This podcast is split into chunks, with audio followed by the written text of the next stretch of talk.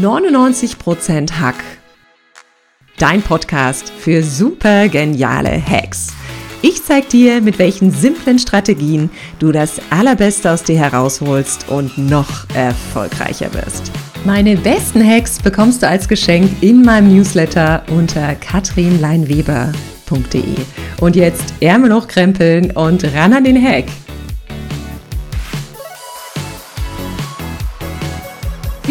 Tun es im Liegen, im Sitzen, äh, auf dem Sofa oder im Bett.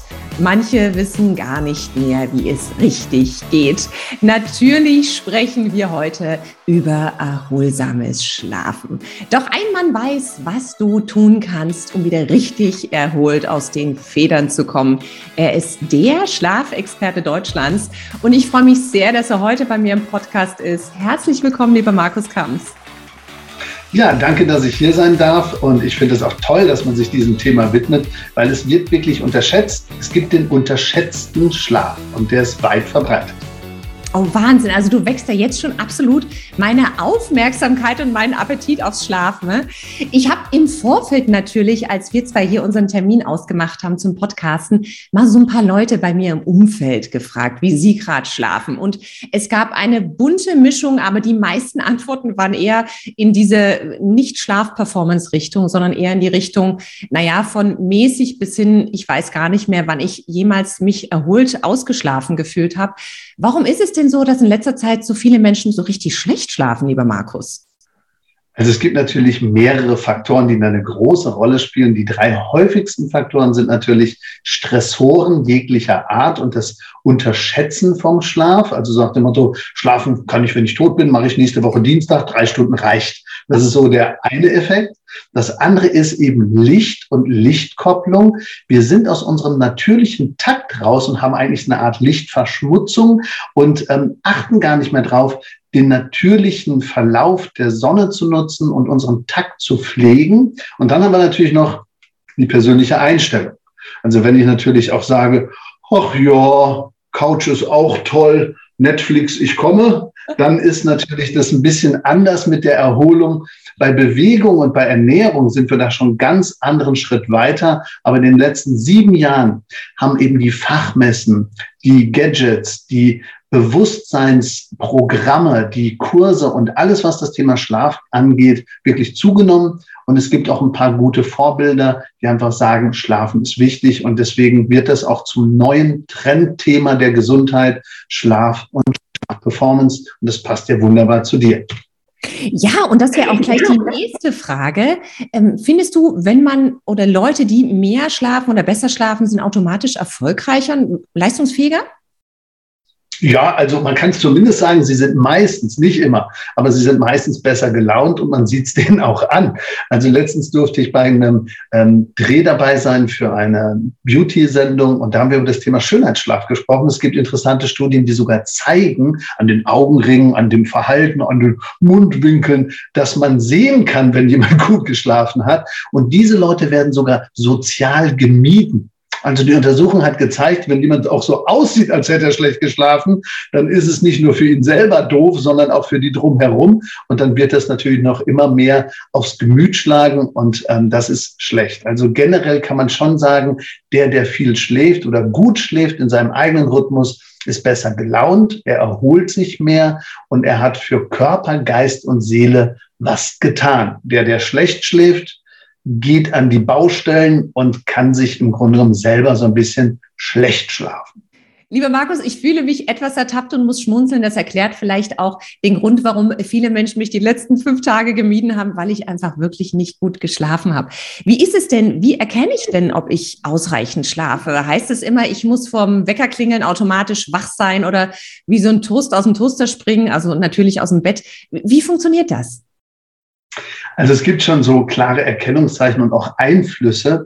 Aber was eben viele glauben, es liegt nicht unbedingt immer nur an der Dauer, weil die Schlafdauer kann ja sehr unterschiedlich sein. Und du hast ja vorhin auch noch gefragt, wie ist das, wird man dadurch erfolgreicher, wenn man so ein paar berühmte Leute sieht, zum Beispiel Edison oder ähm, Napoleon, die haben nur vier Stunden geschlafen. Immer ganz wenig. Ähm, Trump Achtung, hat nur fünf Stunden geschlafen und weniger. Ich finde, das hat man auch gemerkt.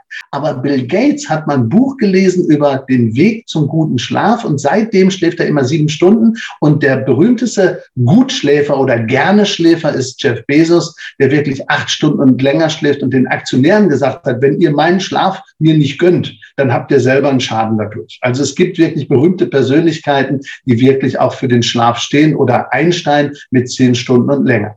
Also jetzt nochmal zurück, die Schlafdauer spielt aber nicht immer eine Rolle, sondern dass ich erholt bin. Und das merke ich meistens am Nachmittag. Also wie kann ich herausfinden, ob ich genug geschlafen habe? Meistens, wenn man morgens aufsteht oder auch im Hotel war und dann fragt, na, wie hast du geschlafen? Das kann ich gar nicht sagen. Dann müsste ich sagen, sag ich dir heute Nachmittag um 17 Uhr, weil dann weiß ich, war ich leistungsfähig und wie habe ich mich am Nachmittag gefühlt. Weil morgens kann ich nur sagen, ich bin gut aus dem Bett rausgekommen. Ich habe also den richtigen Aufziehzeitpunkt benutzt. Das kann man auch versauen. Manche wachen ja morgens auf und gucken in den Spiegel und denken, äh, ich kenne dich nicht, aber ich wasche dich trotzdem. Und andere sagen, hey, ähm, die machen eine Viertelstunde vor, bevor der Wecker klingelt auf und sagen, jetzt wäre toll.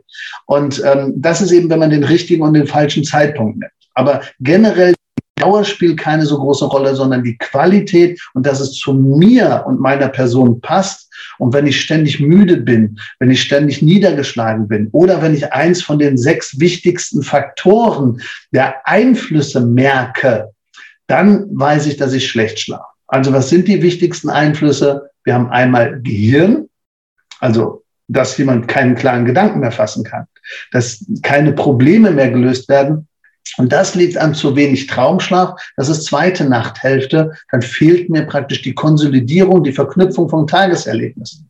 Oder eben ähm, Hormone. Viele Leute wachen nachts auf, 4 Uhr, und können dann nicht wieder einschlafen. Zu viel Stresshormon. Und da bedeutet das eigentlich, dass ich das Hormonbalance anschauen muss. Was ist mit Vitamin D? Was ist mit Serotonin? Was ist mit Melatonin? Wie steht das alles im Gleichgewicht?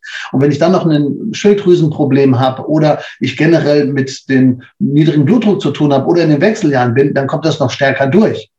Ähm, da fehlt mir auch das Ventil zum Abbauen. Also dann brauche ich irgendwas, um eben Stress auch abzubauen. Entspannungstechniken und solche Dinge.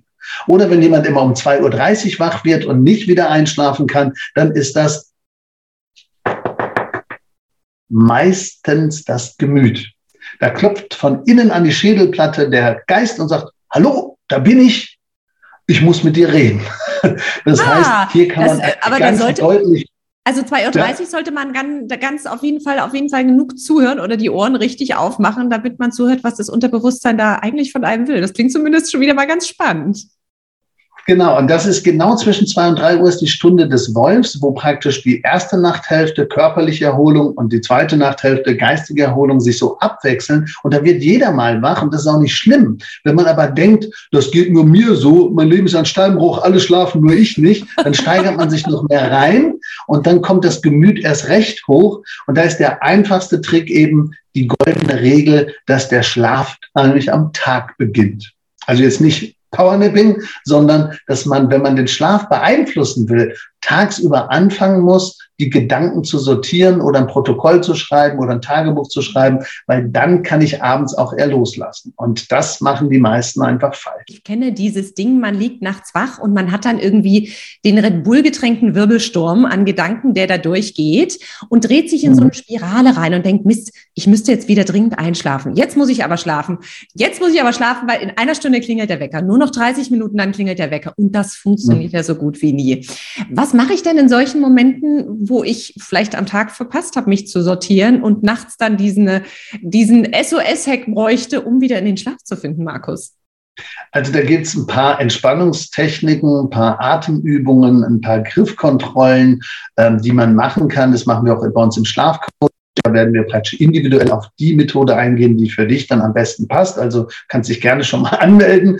Aber wir können natürlich zwei Dinge mal sagen, die man machen sollte. Also erstens ist dieses Reinsteigern ganz fatal, weil dann gehen alle Antennen nach außen und dann werde ich empfindlicher für Geräusche, für Gerüche, für Licht, für Lärm, für warm, für kalt, für Auer, für Druckschmerz, falsche Matratze, Kopfkissen wird geknüttelt, Bums, Bauchlage, schlafen vorbei. Und dann gibt's natürlich noch die Superspezies, die dann auch extra noch auf den Wecker gucken. Also so nach dem Motto, oh, nur noch eine Stunde. So, und dann mache ich mich natürlich selber verrückt. Das ist natürlich nicht gewollt. Deswegen ist der erste Trick, Wecker auf Sideboard stellen, weil ich muss nachts nicht gucken. Weil wenn ich gucke, rege ich mich noch mehr auf. Der zweite Trick wäre vielleicht ein Gedanken-ABC durchführen, nämlich das Alphabet kennt jeder. Du kannst ja mal mitmachen. Nach dem Buchstaben A kommt der Buchstabe B. Super. Und das ist schon der Trick. Also wir gehen jetzt in Gedanken das Alphabet durch, denken uns aber eine Sache, die wir toll finden. Also zum Beispiel Urlaub an der Nordsee ist bei mir jetzt der Fall. Aber es gibt auch jemanden, den hatte ich bei Miele in einem Workshop, der hat gesagt, Baggerfahren. Ich sage, ist okay. Also such dir irgendein Hobby und dann gehen wir in Gedanken jetzt die Buchstaben durch. Also was fällt mir ein? Also wir machen zusammen jetzt von mir aus mal Urlaub. Ähm, wir nehmen jetzt mal das Alphabet und ähm, ich fange an. Äh, Urlaub mit A, äh, Andalusien. Du bist dran mit B. Äh, Bretagne. Ähm, C, Curaçao. Hm, D, äh, Düsseldorf. Ich weiß gar nicht, kann man da Urlaub machen? ja, man könnte auch sagen, ein Drink. Oder ähm, man könnte auch Disco sagen oder äh, B für Badehose. Also man soll irgendwas nehmen, was praktisch damit zu tun hat. Und du hast gerade schon gemerkt, während du das machst, bist du so in Gedanken, du kannst jetzt nicht überlegen, warum hat meine Tochter den Kerl geheiratet? Warum wohne ich in Bielefeld? Das geht gerade nicht. Und somit bist du halt erstmal weg. Also okay, da gibt es eben mehrere mit. Mache ich mich damit nicht wacher, als ich bin, weil ich, ich merke, ich muss mich dann sehr konzentrieren und fokussieren. Ja, also die Leute, die praktisch dann sowieso nicht einschlafen können, die haben eher das Problem, dass sie dann auf negative Gedanken kommen und auf andere Verknüpfungen und dadurch immer wacher werden. Das birgt natürlich auch die Gefahr, dass ich mich zu sehr darauf einlasse und dann sage, Mensch, bei Y fällt mir nichts ein. Das sind natürlich dann falsche Muster. Aber generell, um nicht zum Beispiel negative Gedanken oder das Arbeitsleben oder den Partner oder irgendeine Störung oder jetzt eine Kriegssituation oder andere Themen hochkommen zu lassen, ist das eine Ablenkung. Aber es gibt andere Griff- und Atemtechniken, die in die ähnliche Richtung gehen. Man muss dann schauen, was passt gerade zu mir und was ist für die Situation besser. Ach, ich glaube, damit hast du jetzt schon ganz viele Zuhörer und Zuhörerinnen jetzt abgeholt, weil ich glaube, dieses nachts wach werden, das kennt jeder. Und bei mir ist es immer so, irgendwie ein Kind kommt ins Bett gekrabbelt und die sind einer Sekunde wieder eingeschlafen und ich bin dann wach und dann geht es bei mir ab im Kopf. Aber dann nah rankuscheln, weil wir lieben es, dass zum Beispiel entweder das Haustier oder dass eine Person in der Nähe von uns ist. Und wenn man dann praktisch merkt, die anderen schlafen und ich nicht, jetzt nicht griesgrämig sein und sagen, Mann, der, mm, ha, sondern versuchen, man sich ranzukuscheln kuscheln und den Atem davon zu übernehmen und auch ruhiger zu werden. Es gibt so Lichttherapie, die auf Atmung geht. Es gibt aber auch sogar Schlafroboter, die man anfasst, wenn man Single ist, die atmen. Und wenn man aber einen Partner hat, also ein lebendes Objekt, dann gibt es praktisch auch Ruhe und die Wärme und dieses auf den Atem sich einlassen. Die Konzentration könnte wieder helfen, runterzufahren. Ja, du hast es vorhin so schön gesagt. Es gibt natürlich Leute, die sind so Nachteulen, die gehen tendenziell später ins Bett. Äh, es gibt Leute, die sind früh so absolut frühe Vögelchen. Ich zähle eher zu den letzteren der Typen und gehe hier in der Familie allen gehörig auf den Keks am Morgen, weil ich halt schon sehr eloquent bin. Ähm, wir haben ja jetzt oft einen Tagesrhythmus, der nicht unbedingt darauf erpicht ist oder darauf Rücksicht nimmt, wie es für uns am optimalsten ist. Wenn ich jetzt zum Beispiel so eine Nachteule bin und trotzdem früh um acht im Büro sitzen muss, wie kann ich das denn ein Stück weit optimieren? Weil dann fällt es mir ja schwer, zeitig ins Bett zu gehen. Mir fällt es aber auch schwer, zeitig aufzustehen. Ich bin natürlich aber auch in der Struktur drin. Was mache ich denn da? Ja.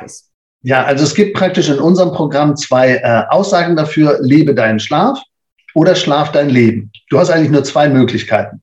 Also im Grunde genommen so nach dem Motto, mach's oder verreck. Also das geht nicht anders. Also es hört sich jetzt ganz schlimm an, aber das ist eben wichtig. Und wenn wir jetzt nochmal auf die 2.30 Uhr Sache zurückgehen, dann kann ich noch einen Hack mit reinbringen, der hat damit zu tun, als Überleitung. Also wenn ich im Grunde genommen besser durchschlafen will, dann muss ich im Grunde genommen vorher loslassen und deswegen mache ich am besten schon tagsüber ein Protokoll und schreibe mir die wichtigsten Sachen, die passiert sind, auf. Also drei Dinge, die gut waren, drei Dinge, die schlecht waren und drei Dinge, die ich am nächsten Tag erledigen will. Also drei, drei, drei. Wenn ich das mache, ist abends weniger übrig und dann komme ich weniger ins Karussell. Und wenn ich weniger im Karussell bin, kann ich auch besser durchschlafen, weil 2.30 Uhr nicht die Antennen kommen und sagen, da war noch was. Das ist wichtig in Verbindung mit dem Chronotyp, Lerche Eule oder Taube oder alles dazwischen, weil wenn ich das nicht mache, dann nützt der nächste Hack, den ich jetzt sage, nichts. Also das, was ich gerade gesagt habe, muss man kombinieren mit, jetzt kommt der Trommelwirbel, brrr, der ultimative Hack M17. M17, Markus, lass, lass uns, äh, erklär's mal. Ah, ich habe aber jetzt deine Aufmerksamkeit, deine Augen leuchten. Absolut. Also, du hast den Stift gezückt. M17 Markus, die hast du schon, seitdem wir hier im Interview gestartet haben. M17, es rattert jetzt bei mir, noch nie gehört. M steht für Müdigkeit. Mhm. Und die meisten Leute vergessen, die Müdigkeit ernst zu nehmen und zeitnah zu Bett zu gehen. Und 17 steht für, du hast 17 Minuten Zeit, um zu Bett zu gehen, ansonsten klappt es nicht mehr. Also manche sagen 20 Markus, Minuten. 17 Minuten mit Duschen, Abschminken, Zähne putzen, äh, ein gute Nacht sagen, Licht aus und dann ins Bett. 17 Minuten, dein Ernst? Genau, das ist im Grunde genommen das Fenster, was du hast. Manche sagen 30 Minuten als Schlafmediziner. Ich weiß aber aus der Praxis, dass die Leute oft zu lange warten und dann müssen sie die Spülmaschine noch ausräumen, dann müssen sie Netflix noch zu Ende gucken, dann muss noch die Mail gecheckt werden, dann muss ich den Tagesablauf noch klären und dann lege ich mich hin und dann liege ich da, hm, kann ich schlafen. Mhm. So, also das ist vorbei. Also man darf sich das so vorstellen, dass wir ein Fenster haben, und dieses Fenster, also der Schlaf ist wie so ein Paternoster, also Fahrstuhl ohne Türen, der kommt vorbei und wenn ich rein will ohne Anstrengung, dann laufe ich rein, fahre hoch, schlafen, perfekt. Wenn ich aber praktisch schon unten im Keller gucke und ich sehe das, dann nützt nichts, früher reinzuspringen, weil dadurch kommst du nicht schneller an. Und wenn er vorbeigefahren ist, dann nützt es auch nichts. Also wir beide, wir rennen jetzt praktisch zur Bushaltestelle und vor unserer Nase fährt der Bus weg. Zack.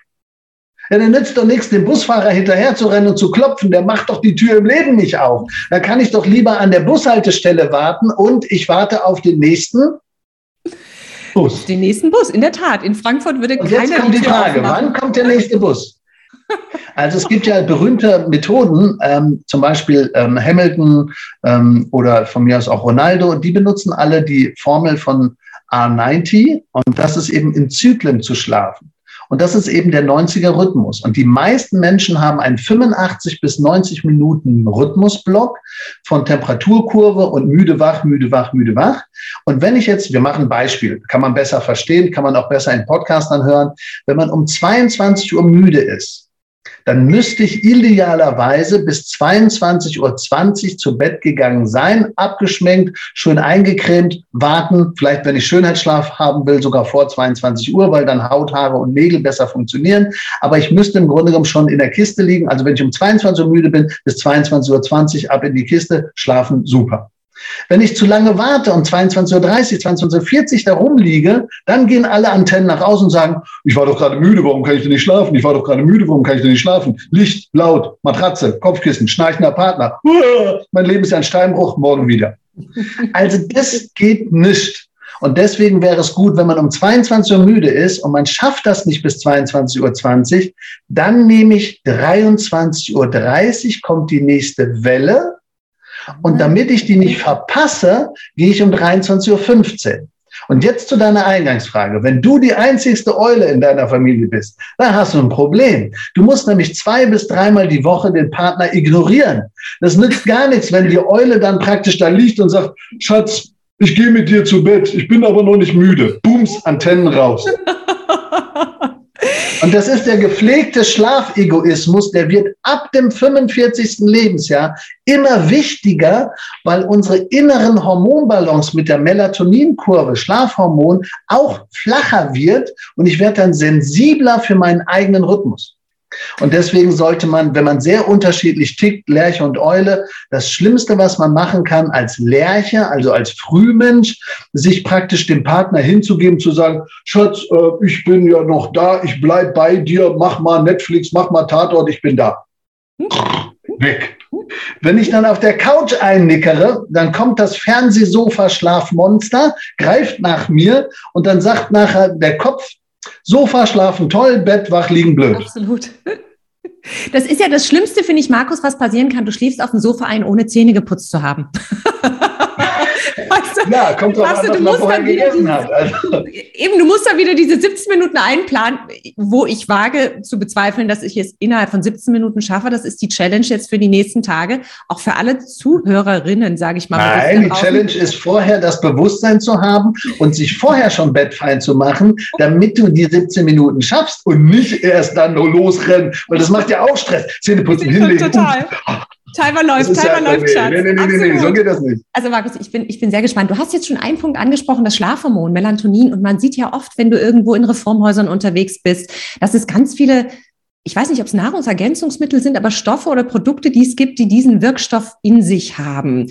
Lohnt es sich, sowas zu nehmen? Vielleicht nicht auf langfristige Sicht, aber wenn du vielleicht gerade irgendwo Jetlag-mäßig unterwegs bist, lohnt es sich, das zu optimieren mit so einem Stoff?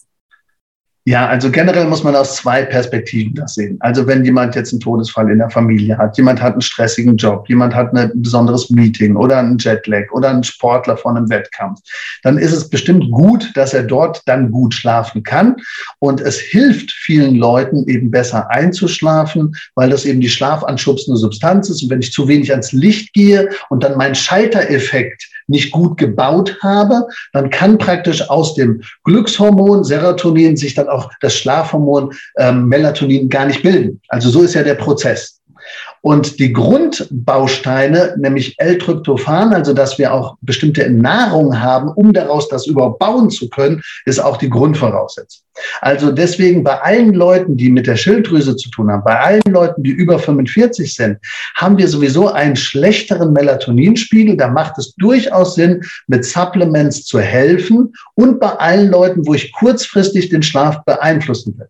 Bei den Melatonin-Präparaten gibt es aber Unterschiede, nämlich welche, die am Anfang stark wirken, zum Beispiel ein Spray, hilft beim Einschlafen, ist dann aber weg. Es gibt aber auch welche, die haben Kapsel in Kapselformen. Das wird zeitversetzt freigesetzt, hilft bei den Leuten, die um drei bis vier Uhr wach werden, damit das gedeckelt ist. Also auch da bitte genau hinschauen. Generell bin ich aber kein Fan davon, sowas permanent und immer zu nehmen, weil das ja ein Stoff ist, den der Körper selber eigentlich produziert und über Licht- und Schaltereffekt auch regulieren kann. Ich muss eher das Schlafbewusstsein fördern, weil Achtung, wenn ich mir das in die Tasse haue und mir das voll die Kanne gebe und dann aber meinen Zeit und meinen Rhythmus verpasse und trotzdem die Snooze-Taste drücke und den Wecker habe und die Matratze passt nicht und das Kopfkissen ist nichts und ich lüfte kacke, dann hilft das auch nicht. Deswegen ist die Grundbasis immer, dass man alles andere kennt und versteht und dann hilft so eine Substanz an der richtigen Stelle eingesetzt, in Verbindung vielleicht mit einem Coaching, doppelt so gut. Ach, Mensch, Markus, so viele Hacks heute in dieser Sendung. Also ich bin total begeistert. Du hast jetzt gerade schon ein paar Faktoren angesprochen, die man noch relativ einfach, glaube ich, beeinflussen kann. Du hast gerade vom Lüften gesprochen, wahrscheinlich von der richtigen Schlaftemperatur. Blaulicht kommt wahrscheinlich auch noch dazu. Hast du noch so ein paar Faktoren, die man recht ja, simpel äh, gestalten kann, äh, ohne dass einem die Schweißperlen auf der Stirn stehen? Ja, also ein wichtiger Punkt ist eben den eigenen Rhythmus finden. M17 haben wir gemacht. Ein zweiter Punkt ist, tagsüber schon an den Schlaf zu denken und nicht erst in der Nacht. Das waren die Sachen, drei Dinge, die gut sind, drei Dinge, die schlecht waren, drei Dinge, die ich erledigen muss. Genau, das ist praktisch die einfache Formel. Es gibt auch noch anderes. Man kann auch sich eine Sprachnachricht machen. Es gibt da verschiedene Varianten, die eben im Schlafcoaching dann oft besprochen werden. Das ist ja je nach Typ so ein bisschen unterschiedlich. Und dann gibt es natürlich noch einen Faktor, der ganz oft vernachlässigt wird und der eine sehr große Rolle spielt, auch für die zweite Nachthälfte. Das ist Klima. Mhm. Das bedeutet, wir brauchen eine gute Raumluft. Wir müssen also gut lüften. Und die meisten Leute machen den Fehler, die schlafen mit offenem Fenster und kriegen Zugluft. Und wenn ich jetzt derjenige bin, der eigentlich ein bisschen empfindlich ist, dann liegen manche am Fenster, freuen sich, dass es so kalt ist, schlafen deswegen auch erstmal schneller ein. Aber wir haben an der Nase, am Kinn und am Hals haben wir Kälterezeptoren.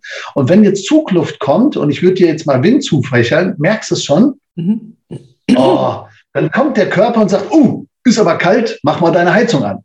Und dann geht's los. Decke auf, Decke zu, Decke auf, Decke zu, Fuß raus, Fuß rein, neuer Pyjama, umdrehen. Oh, es war. So. Markus, ich muss jetzt ganz kurz, ich muss jetzt kurz fragen, hast du schon mal neben mir geschlafen, weil du kennst es so gut, wie es mir macht? Ich hab's mir gedacht.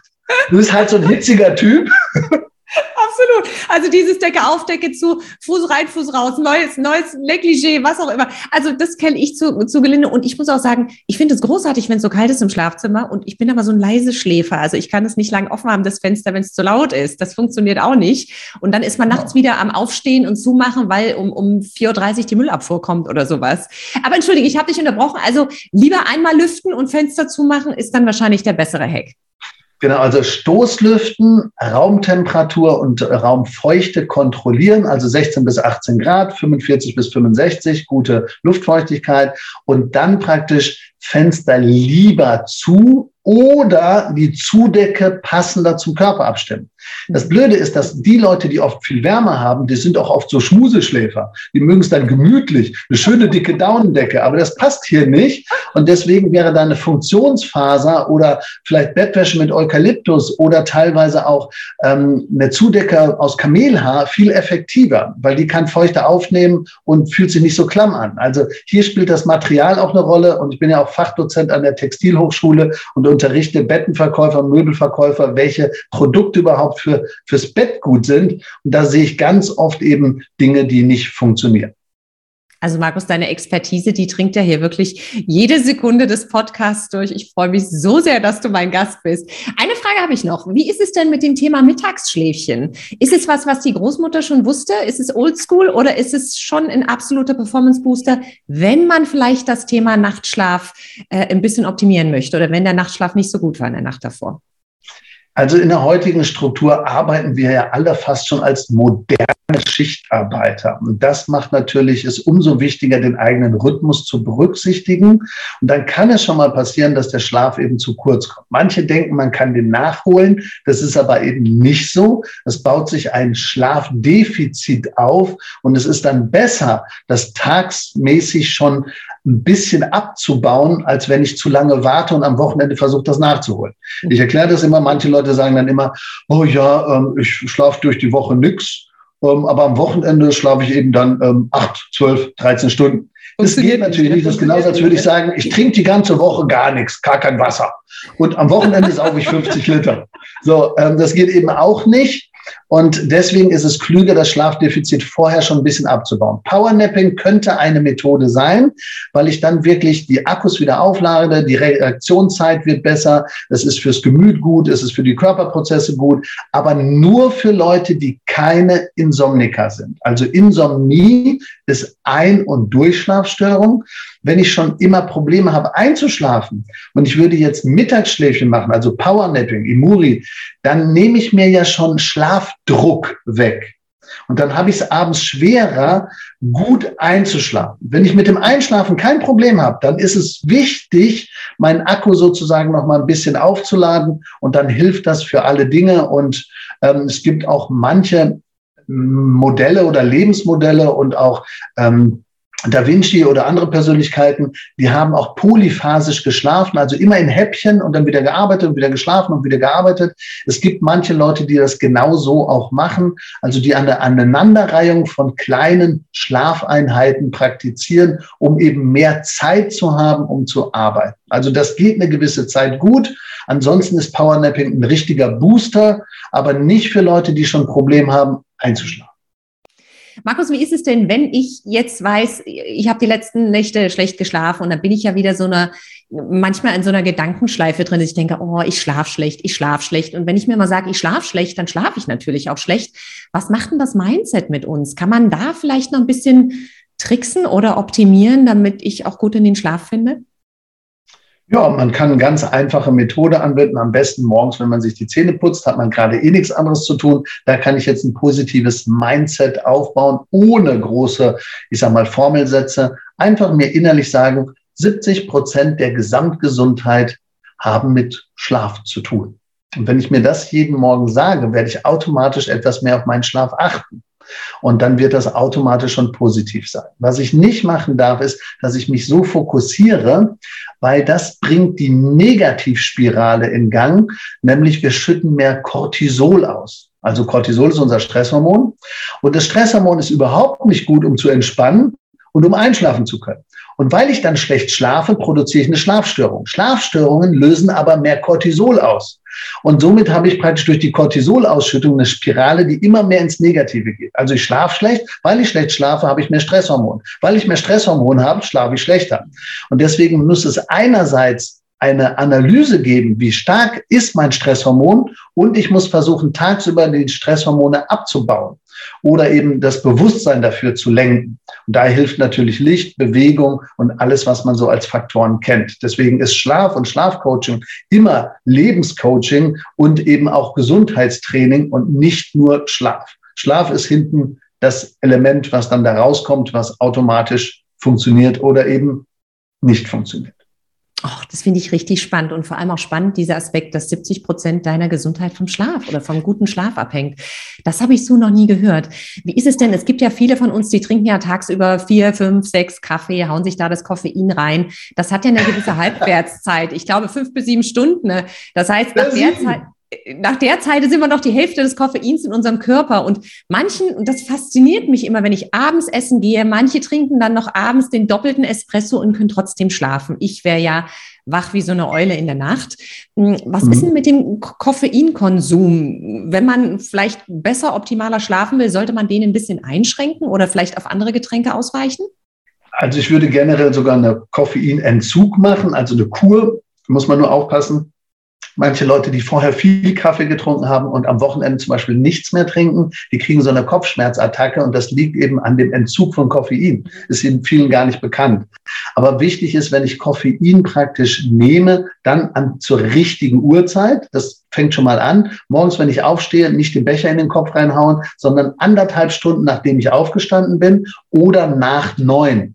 Warum? Weil ansonsten steht das in Wechselwirkung auch mit dem Cortisol und die betteln sich und dann sagt mein Kaffee, ich wirke ja gar nicht und dann sage ich, ja, dann nehme ich nochmal eine dritte Tasse. Und dann trägt sich das in den Tag ein und dann bringt das die gesamte Hormonbalance viel mehr durcheinander. Also Kaffee zur richtigen Zeit, gut, kein Problem, nach neun oder eben anderthalb Stunden, nachdem ich aufstehe, aber nicht vorher schon Frontbetankung macht gar keinen Sinn. Ähm, ich würde, wenn jemand ein Problem mit dem Schlafen hat, lieber eine Woche mal drauf verzichten und dann auch gucken, was macht das aus. Und deswegen sind auch ein Schlafprotokoll führen so wichtig, damit man sich solche Dinge auch aufschreiben kann und das dokumentiert, weil nur dann kann ich hinschauen und nur dann erkenne ich Dinge und Zusammenhänge. Alles, was ich mit einem Tracker mache oder mit einer Uhr, der sagt mir 17 Minuten Tiefschlaf und ich sage, ja, äh, habe ich nicht viel gewonnen. Aber immer, wenn ich was protokolliere und genauer hinschauen kann, selber oder ein Schlafmediziner oder ein Schlafcoach, dann komme ich auch auf die Dinge, die wirklich entscheidend sind. Also da ein bisschen drauf achten, Koffein nicht so super. Du hast gerade das Schlafprotokoll angesprochen. Was müsste ich denn da festhalten, bevor man äh, in, zu dir als Schlafcoach zum Beispiel geht? Also muss ich da sieben Tage lang vorher was protokollieren? Wie funktioniert das, Markus? Also in der Regel machen wir das gemeinsam im Schlafcoaching, wenn wir praktisch jemanden begleiten, dann bekommt er das Protokoll und einen Fragebogen von uns und dann führt man 14 Tage eben ein Schlafprotokoll vor dem zu Bett gehen und morgens, wenn ich aufstehe. Und da sind dann verschiedene Fragen drin. Wie hast du dich gefühlt? Und dann, wie lange warst du wach? Was hast du gegessen? Was hast du getrunken? Ähm, hast du eine Hilfe benutzt? Ja, nein. Wie fühlst du dich wirklich beim Aufstehen? Und wie leistungsfähig war dein Tag? Und das sind dann alles so Schlüsselelemente. Und dann auf einmal sehen Leute, ach, stimmt, immer wenn ich Schweinebraten esse und danach Sport mache, klappt das nicht. Also jetzt nur als Beispiel. Und äh, das kriegt man meistens nicht so raus, wenn man es nicht verschriftlicht. Deswegen ist das sehr, sehr gut. Und da haben wir verschiedene Tools, ein Routineblatt, ein Schlafprotokoll und andere Tools, die man dann einfach nutzt. Bis hin zur Genanalyse, dass man per Haaranalyse herausfindet, welcher Gentyp bin ich und dann wirklich auch sagen kann, ich bin Lerche, Eule, Taube und bitte geh um 17.36 Uhr jetzt praktisch nicht mehr zum Sport, ähm, gucke ab 19 Uhr einfach nicht mehr ins Handy rein, weil blaues Licht schädigt dich und du musst eben um 20.46 Uhr am besten schon in der Kiste liegen. Also man kann ganz klar ein Lebensmodell vorzeichnen. Das Blöde ist nur, dass das mit den Kindern, mit dem Ehepartner, mit dem Job manchmal nicht ganz so gut klappt. Aber dann weiß ich, wie ich es optimal machen könnte und ich versuche dann einfach, mich an die Lebenssituation anzupassen. Oder ich muss den Job und die Familie wechseln oder tauschen, dass es besser zu mir passt. Beide ja, Modelle natürlich. sind. Natürlich. Partner weg, Kinder weg und schon hat sich das Problem gelöst. Nicht immer, manchmal wird es danach noch schlimmer. Also das ich finde das total spannend, was du ansprichst. Und ich glaube, vieles fängt wie immer im Leben mit einem Bewusstsein an für ein Thema.